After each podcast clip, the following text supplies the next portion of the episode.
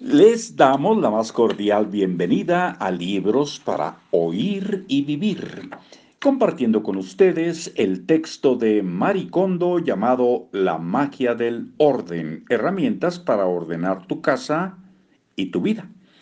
Editorial de bolsillo. Vamos a ver dónde nos quedamos el día de ayer. Aquí está la marca. Y leemos un textito previo que ya lo habíamos leído ayer, pero pues para seguir, eh, eh, para, para darle continuidad. A pesar de que las monedas son dinero, se las eh, trata con mucho menos respeto que a los billetes. Parece extraño que las dejen tiradas por toda la casa donde no sirven para nada. Siempre que mis clientes se topan con dinero suelto cuando ponen en orden su casa, me aseguro de que vaya directo a su monedero o cartera, nunca a un cajón. A diferencia de otras categorías, no necesitas recolectar monedas en cada parte de la casa. Solo mételas en tu monedero, en tu cartera, cada vez que encuentres una.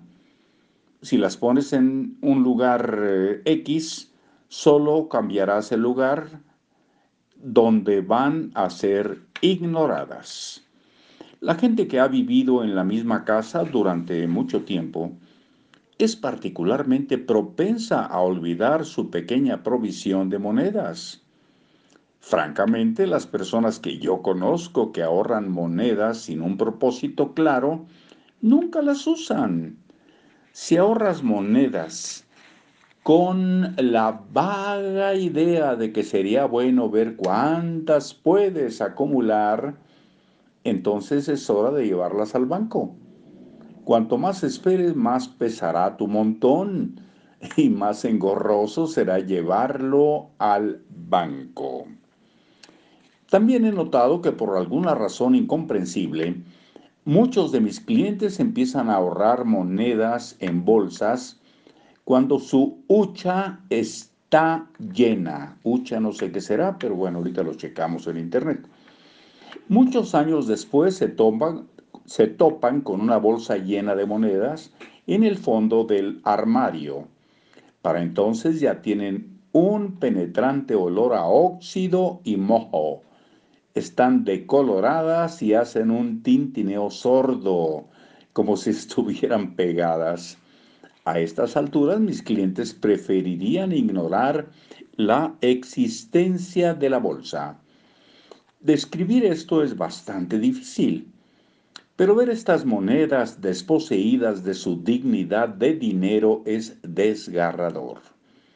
Yo te suplico que rescates estas monedas olvidadas para que no se echen a perder en tu casa, adoptando el lema de las monedas al monedero. Dicho sea de paso, la manera en que las mujeres y los hombres tratan el dinero suelto tiene diferencias notables. Los hombres tienden a guardarse las monedas en el bolsillo o dejarlas a la vista en la cómoda o la mesa.